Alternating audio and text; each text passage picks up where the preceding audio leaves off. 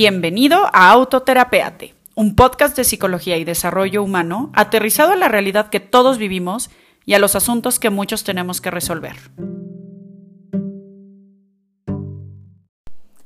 Hello, hello, hello. Bienvenidos a un episodio más de Autoterapeate Podcast. Yo soy Luga Ballesteros y este es el último episodio del año. ¡Qué fuerte, qué padre! La verdad es que estoy súper, súper, súper emocionada de que pues este proyecto nació en la regadera, ¿cómo no?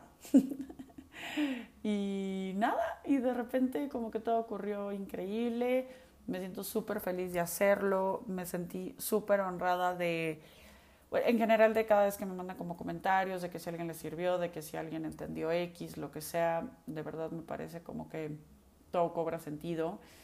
Y nada, particularmente en este mes estuve recibiendo eh, varias menciones en redes sociales o, mensajitos directos en WhatsApp de que mira, eres uno de mis podcasts más escuchados. Y ¡ah, no mames, qué emoción! y me hace muy feliz. La verdad es que si vieran lo como casero, espontáneo eh, y demás que es esto, es, es increíble, pero es algo que disfruto enormemente, es como un espacio de expresión increíble y pues bueno, que llegue a, oídos de personas que, tengan que escuchar ciertas cosas, pues creo que es, es como todo el, pago o el beneficio o la dicha de hacerlo. Entonces, gracias por acompañarme a lo largo de este 2021. Espero que 2022 eh, traiga muchos temas que puedan ser afín con lo que está necesitando. Por favor, estoy encantada de escuchar sus opiniones, sugerencias, comentarios y demás. Eh, vienen, por supuesto, más entrevistas. Tengo la intención de mantenerme con un episodio quincenal, mm, igual como lo he estado haciendo, ¿no? Uno con entrevista y uno yo sola. Y pues bueno, para seguirle metiendo variedad y asuntos que de pronto veo que son los que están como en boga. Ahorita estaba eh, revisando un poquito cuáles son los episodios más escuchados de, este año y vi que uno de los más escuchados es el de Hablemos de Autoestima, otro es el de Lo que te choca, te checa, otro es en donde hablamos del libro del Camino hacia la Autodependencia, Jorge Bucay, y el otro eh, tiene que ver con mitos y realidades de la terapia, de los procesos terapéuticos. Entonces, bueno, ahí me dan como, como cierta retroalimentación con respecto a qué temas les interesan. Y pues bueno, insisto, no dejen de escribirme a mis redes y demás para seguir platicando. Pero bueno, mucha introducción y vámonos al tema de hoy. Le estoy dando vueltas a cómo llamarle a este tema y creo que va a surgir de una manera como un poquito más espontánea. Vamos a ver cómo, cómo, cómo sale esto. Resulta que en, en las últimas semanas pues he tenido esta última sesión del año con mis clientes, ¿no? Y entonces, este, pues se pone como un poquito sobre la mesa, el en dónde estás parado, el que quieres para el siguiente año, justo di el curso de propósito y plan de vida y demás, y entonces pues es como una etapa en donde naturalmente entras en un estado psicológico de corte caja, de cierre de ciclo, de un poquito plantearte en dónde estás parada, parado, y pues resulta inevitable empezar a confrontarte con, con, ciertos pensamientos, con ciertas ideas. Incluso tuve una cápsula por ahí eh, que, me contrató un cliente para hablar de este tema, ¿no? Y di cuatro consejos para, para enfrentar como el fin de año de la mejor manera. La cápsula se llama que cada uva cuente, la pueden encontrar en Instagram. Y a grandes rasgos, las, las cuatro consejos que daba por ahí tenían que ver el primero con que persiguieras tus sueños tú, que te sentaras a aterrizarlos y demás, que nadie te va a despertar un día a decirte, oye, ven, ¿por qué no cambias tu vida y eres mucho más feliz por acá? ¿no? Difícilmente eso pasa.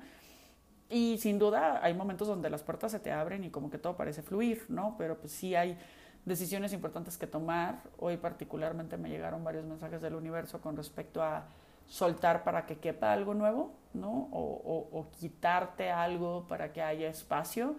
Entonces creo que justo ahí es en donde va como el tema de enfócate en qué quieres lograr tú y luego vea por ello, dirían los españoles. ¿no? Entonces, es el primer consejo. El segundo consejo, estoy haciendo como un breve resumen porque hoy vamos a entrar en otro tema, pero pues aprovechando, ¿no? El segundo consejo tiene que ver con que eh, psicológicamente hay tres momentos donde ayuda muchísimo como generar cambios y proyectos y donde te dan una inercia mucho más fuerte y estos son cuando hay un inicio natural de ciclo, y con esto me refiero desde una mañana, ¿no? de, de un día cualquiera, un lunes, un primer día de mes, y por supuesto que un inicio de año tiene una fuerza psicológica brutal, ¿no? Entonces es un buen momento como para agarrar vuelo. El segundo momento es cuando haces esto en grupo, cuando hay una cuestión de rendición de cuentas con otras personas, este, y que no se puedes hacer un proyecto en familia, o puedes tener un grupo con el que estás haciendo ejercicio, o te puedes poner de acuerdo con alguien para estar en un club de lectura, ¿no? Todas estas cuestiones que tienen que ver como con estar en colectivo, creo que también ayudan muchísimo a generar cambios.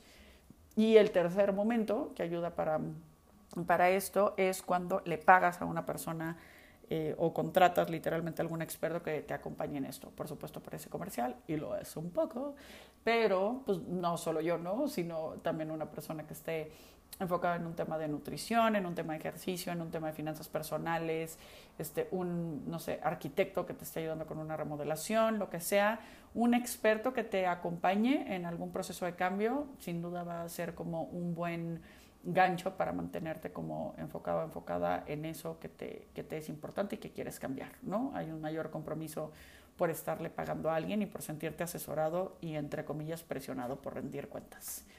El tercer consejo, déjenme acordarme, el tercer consejo tenía que ver con, ya, ponte metas realistas y retadoras, ¿no? Creo que de pronto nos sentamos a, plantear estas 12 uvas a lo loco, a lo bestia, este, pensando en sí, voy a hacer esto y el otro y tal. Y pues hay una vocecita en tu interior que te dice así como que, ay, ajá, güey, ¿no?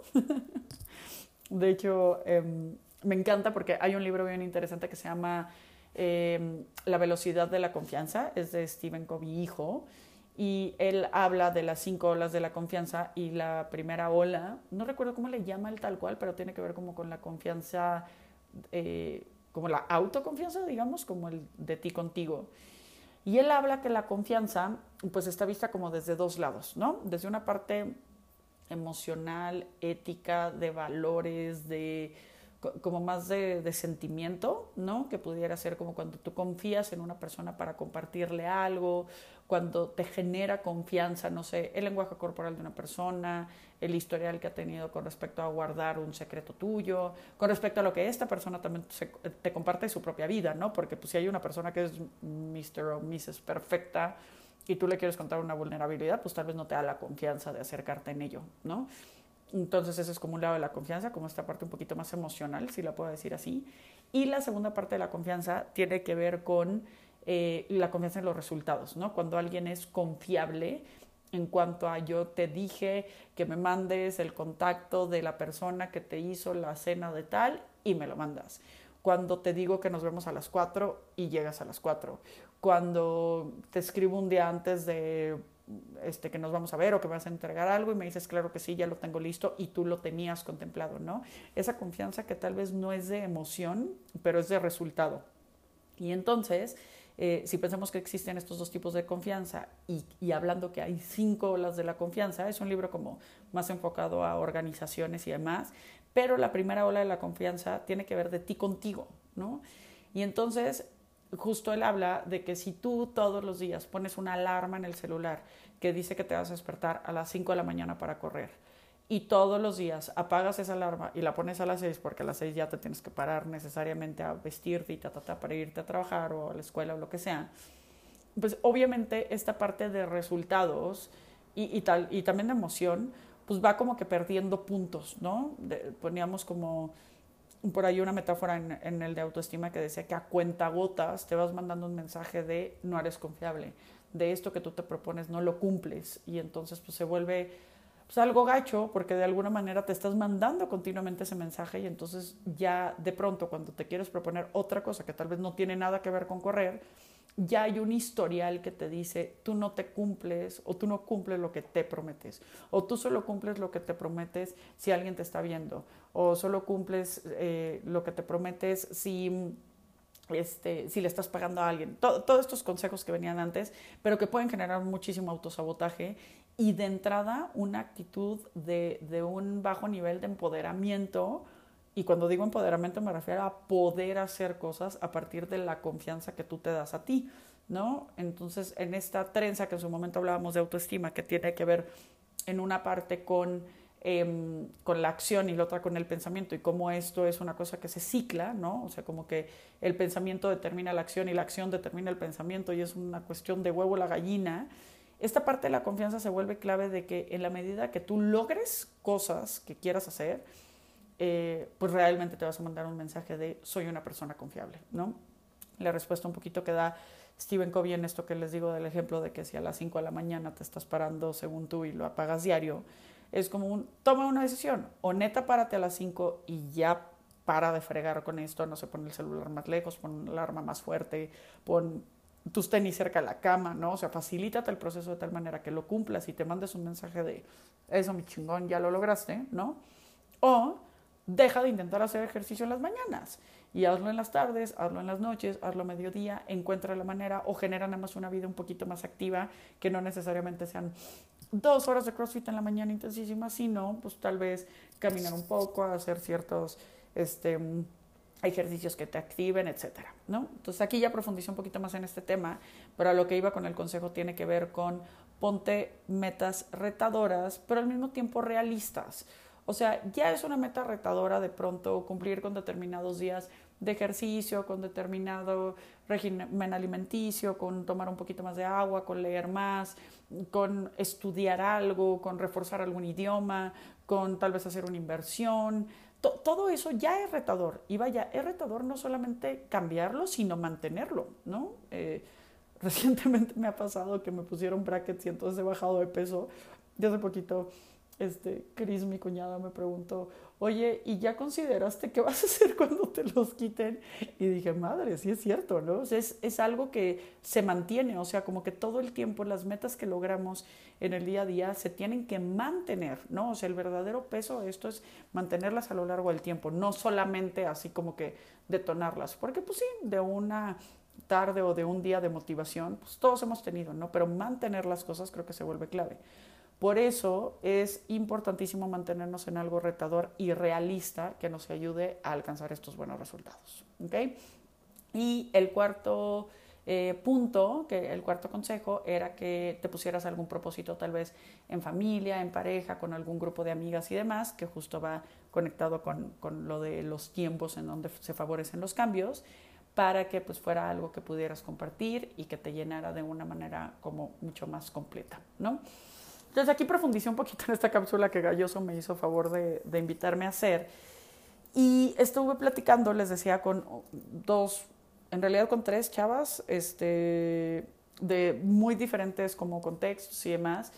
Y creo que como que un tema que salió a reforzarse muchísimo fue como esta complejidad que tienen las fiestas decembrinas, o tal vez como las fechas especiales en general, que siento que nos ponen una presión increíble, ¿no? Porque la mercadotecnia y la sensación y el comentario en general de la gente es como que está padrísimo.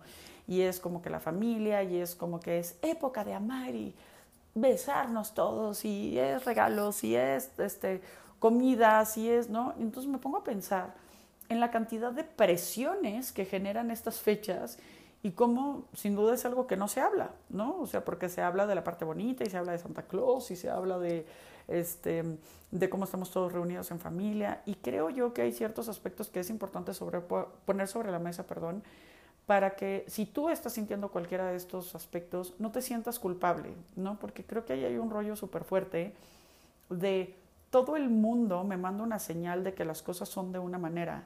Y al yo no sentirme de esa manera, entonces me siento culpable por no sentirme de esa manera. Y entonces la culpa es una emoción, vamos a seguir de una segunda capa, porque tal vez la primera capa que yo tengo es tristeza, es eh, nostalgia, es enojo, es frustración, es envidia, son celos, ¿no? ¿Por qué? Porque este, se me va a volver a preguntar que cuándo voy a tener pareja o se me va a volver a preguntar que cuándo me voy a embarazar, o se me va a volver a preguntar que, que en dónde estoy trabajando, o que qué estoy haciendo en mi vida, o que qué propósitos tengo. Y entonces de repente es como, güey, te vale madres, ¿no? Déjame vivir. Pero ¿qué pasa que no lo puedo decir? Entonces digo, ay, tía, muchísimas gracias por venir, ¿verdad? Entonces se vuelve de verdad un tema, creo yo, bien abrumador, porque entonces es como un momento en donde la familia pregunta mucho, la familia, los amigos y demás, porque aparte ya sabes, es el típico reencuentro con amigos y demás que ves dos veces al año y una es en Navidad y, y se vuelve una presión muy fuerte como el no solamente preguntarte en dónde estás parado, que me parece algo súper saludable y a lo cual invito a todos a detenernos a pensar en dónde estamos parados, no solamente en diciembre, sino en, en cualquier época del año y demás para replantear lo que no nos hace felices. Pero particularmente en esta época parece que, que el chismógrafo se abre, ¿no? Y entonces vamos a confirmar todo eso que venimos hablando o vamos nada más a hacer este update de que como no te hablo nunca y ahorita me toca verte, pues ahorita tengo que pasar este interrogatorio del Ministerio Público, ¿no? Entonces, aquí hay de dos amigos. Si tú eres una de estas personas que se siente presionada al recibir esta clase de comentarios, primero te digo, no eres el único ni la única. Te abrazo muchísimo porque sé que es una cuestión bien incómoda y te invito de la manera más cordial que puedas a poner límites, a decir gracias, fíjate que no es el tema que me tiene más cómoda ahorita, pero si quieres te platico de esto otro que me tiene muy contento. O fíjate que eso no lo he decidido, el día que lo haga yo te aviso, ¿te parece? No sé, límites de una, puestos de una manera como muy amigable. Hay una chica increíble en, Instagram que se llama Nedra Tawab con doble, con doble W y, pone una cantidad de, ejemplos y de información acerca de los límites. Ella se, hace llamar que es una experta en límites tal cual y es increíble como los ejemplos que pone de cómo poner límites respetuosamente, se los súper recomiendo. Y pues uno de ellos es, esto, ¿no? Como el decir, em, prefiero no tocar este tema, gracias, em, mi relación terminó por razones que nosotros entendemos, o fíjate que he decidido no tener una relación hasta nuevo aviso, o fíjate que esta cuestión del embarazo es algo muy privado y preferiría no compartir. Y claro que esto, pues, bueno, puede ser el drama de la tía, ¿no? Y digo la tía por decir, pues, cualquier persona, ¿no? Pues, pero creo que, tristemente, creo que hay varias tías que nos caracterizamos por eso. Ojalá no, quiero pensar que, que podemos hacerlo de una manera más consciente y evitar hacerlo, ¿no? Evitar juzgar, evitar eh, preguntar directo por esos estereotipos y como rubros que tenemos que cumplir en sociedad que de repente se vuelven verdaderamente abrumadores. Entonces, bueno, por un lado, si recibes esa clase de comentarios, te invito a poner límites de la mejor manera que puedas. Y si eres de quien hace esos comentarios, te invito a que evites hacerlo, a que abras una conversación amigable, empática, eh, tal vez diciendo, ¿cómo estás? Bien, gracias. No, pero en serio, ¿cómo estás? Cuéntame qué es de tu vida. No sé, desde una parte como mucho más amorosa y de menos prejuicio. Creo que otro asunto que pasa muchísimo en temas de fiestas decembrinas es que sin duda nos ponen a pensar en las personas que no están. Y que no están ya sea porque ya no están en, en este plano o que no están porque se fueron. Se fueron del país, se fueron de nuestras vidas se fueron en un conflicto o se fueron en una resolución, pero no están. Y eso también es algo como bien confrontador. Justo eh, hoy que sale este episodio, lo estoy grabando un día antes, pero hoy que sale este episodio es cumpleaños de, de Mali, mi, mi abuelita.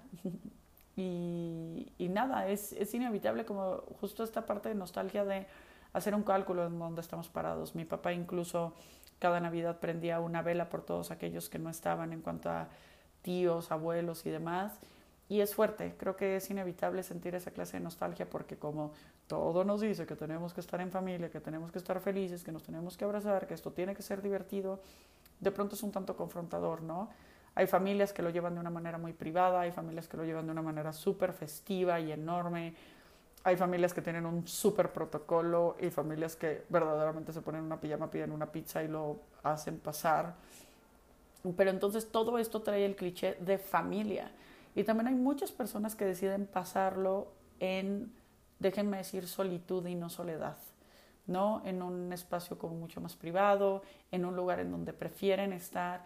Y entonces también hay este juicio de la sociedad de, pero ¿cómo? ¿Pero cómo sola? No, vente, pero ¿cómo romeritos? Sola, no, no, no, pero vente, no sabes el bacalao de tal, vente. Y es como, dejemos ser, dejemos ser por favor a las personas que están a nuestro alrededor. Les juro por Dios que si de algo estoy convencida es que una persona logra su mejor versión en autenticidad. Y cuando una persona está tratando de cumplirle tanta pinche expectativa a todas las personas que le rodean, sin duda termina por estar frustrado y esa persona frustrada va a hacer más daño que una persona que está en autenticidad, que está en congruencia con lo que es importante para sí mismo. Entonces, respetemos, ofrezcamos nuestra compañía, nuestro espacio, nuestros oídos, nuestro cariño, pero no juzguemos y no ataquemos, porque así como para ti es muy difícil entender cómo el de enfrente está haciendo X, al de enfrente le es muy difícil entender cómo tú estás haciendo X. Entonces, tal vez solo es una cuestión, una invitación a que pongamos el ejemplo, pongamos el ejemplo de no juzgar, de no inmiscuirnos en asuntos que no son nuestros y a enfrentarnos a la vida de una manera genuinamente empática. Si algo he aprendido este año, amigos, es que la compasión es la mejor herramienta con la cual podemos conectar con un ser querido. El detenernos a darnos cuenta en dónde está parada esta persona antes de juzgar, antes de criticar, antes de, de, determinar si lo que está haciendo es correcto o incorrecto. Y no porque no te vayas a parar en, un, en una postura de si algo está bien o mal. O sea, creo que éticamente es un, es un llamado necesario pero hacerlo sin las bases de comprender el contexto o, o siquiera de detenerte a, a, pensar un poquito cómo funcionan las cosas. Me llegó un meme hace un par de semanas por mis amigos de la especialidad en psicología clínica y me encantó porque decía, cuando el psicólogo está viendo la historia de un asesino serial y sale Sheldon Cooper diciendo así, ¡ah! ¿no? Y dice, no, ¿por qué? En un subtítulo, ¿no? Y abajo dice, cuando lee su historia familiar y dice, ah, por eso.